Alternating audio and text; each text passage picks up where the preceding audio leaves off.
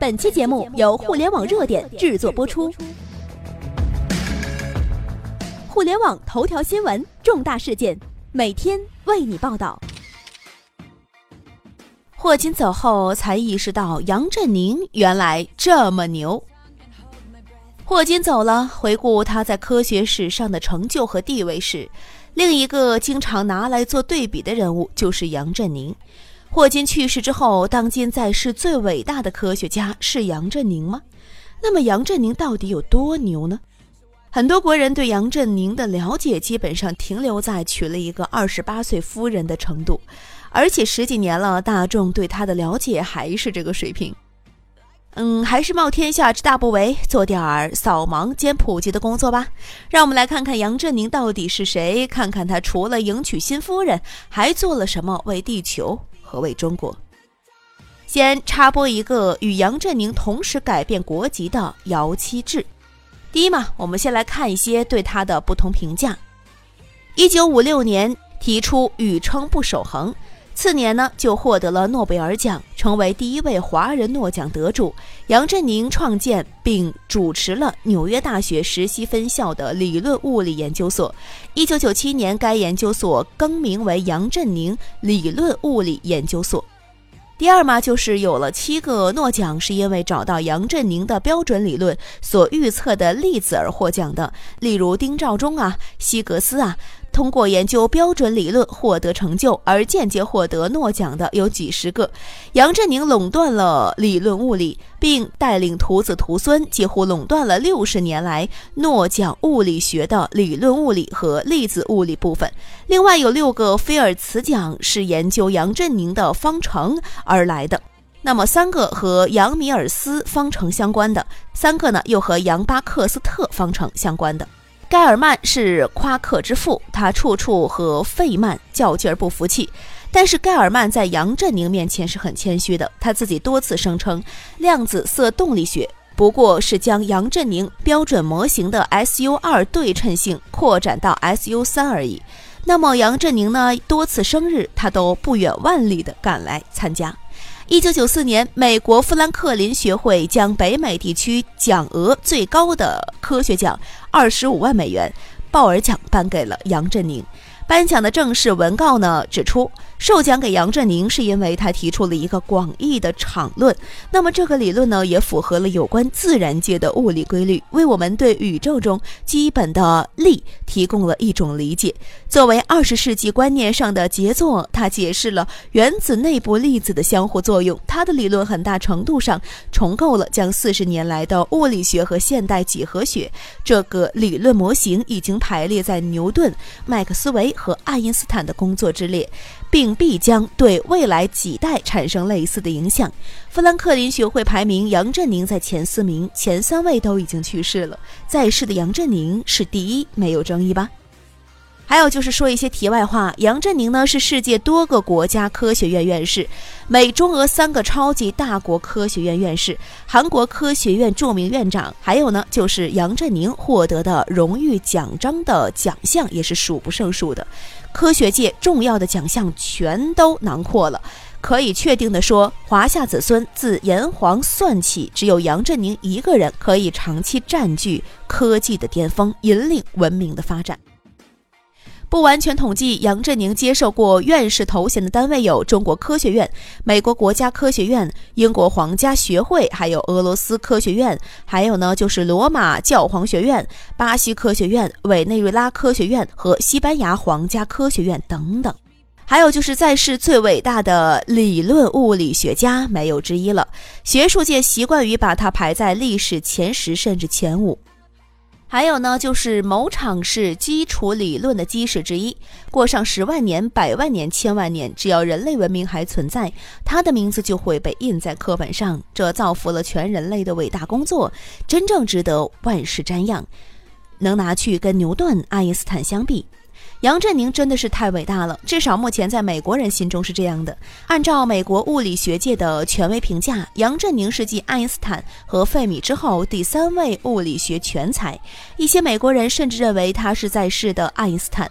他在统计力学、还有凝聚态的物理、还有粒子物理、还有场论等物理学四个领域的十三项世界级贡献。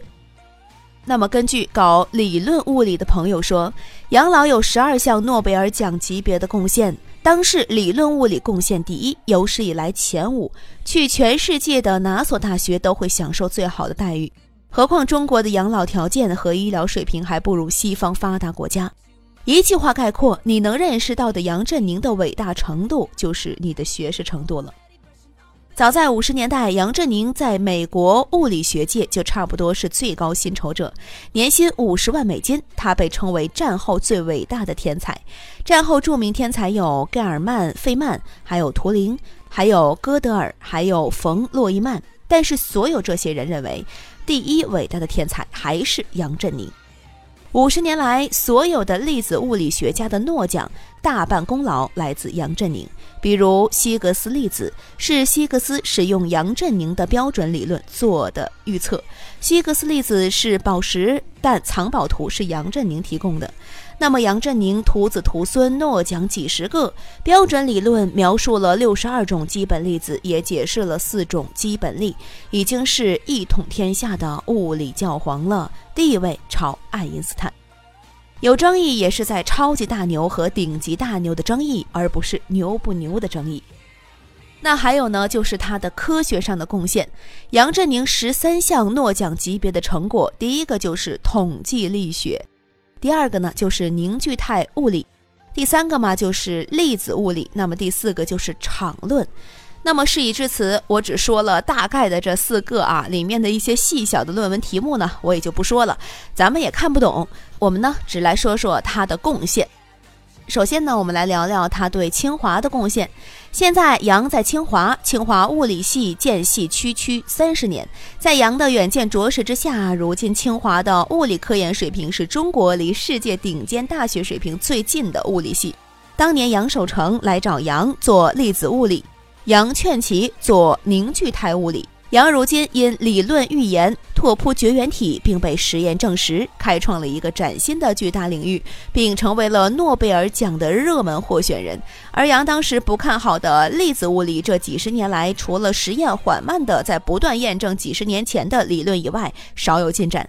杨当年的眼光不可谓是不毒辣的，而杨如今呢，也是在一定程度上做清华的兼职的，并且帮助培养了清华本土博士齐小亮成为斯坦福的。教授，在清华物理基地的科学班的教学模式，清华呢是 IAS 建立的，以及凝聚态和冷原子领域方面，我国的物理学研究的积累很大程度上和老杨是有关系的，尤其是零八年前后的那些个论文，很大程度上对于我们的理论物理的研究团队培养做出了很大的贡献等等。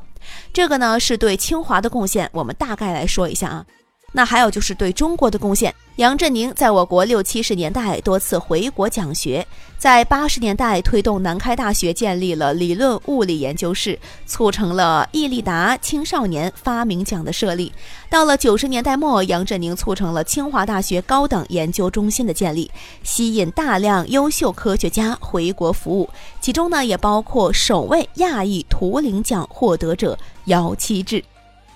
在一九七一年前后，杨振宁决定回国看一看。他也是美籍知名学者中访问新中国的第一人，而且呢，他也曾经遭到过美国官方的阻拦，但是都让他给顶回去了。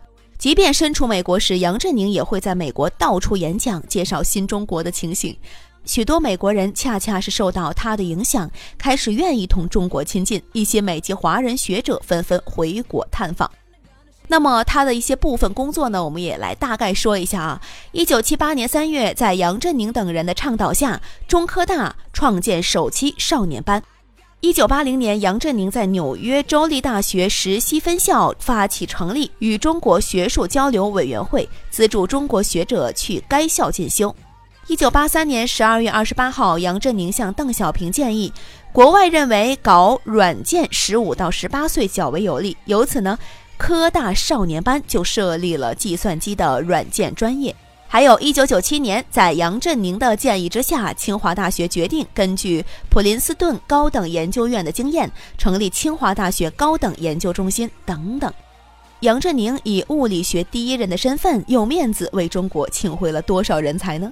为中国科学家打开了怎样的视野呢？他如今尽管已经九十多岁了，却依然会给本科生上课，用自己丰富的人生阅历启发指引着这些中国科学界的未来人才。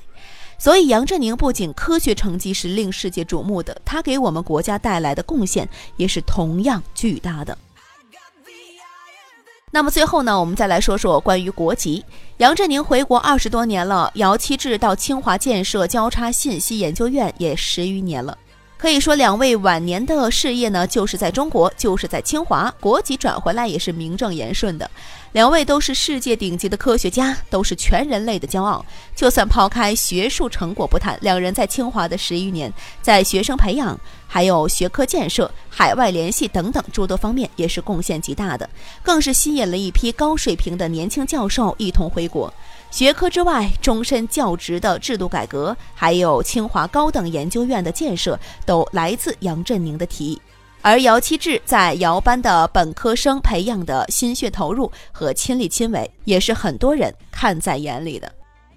我们只是想通过本期节目来跟大家说说，我们中国的科学家确实也很牛。好了，朋友们，那么如果要是你们对杨振宁在科学上的贡献很感兴趣，包括他十三项贡献的一个简单说明，很想看看的话呢，也可以添加我们的微信公众平台，叫做“互联网热点”，里面呢有详细的说明和介绍。那朋友们也可以加一下，然后在里面可以找一下相关的文章，然后来读一读。好了，朋友们，我们下期不见不散。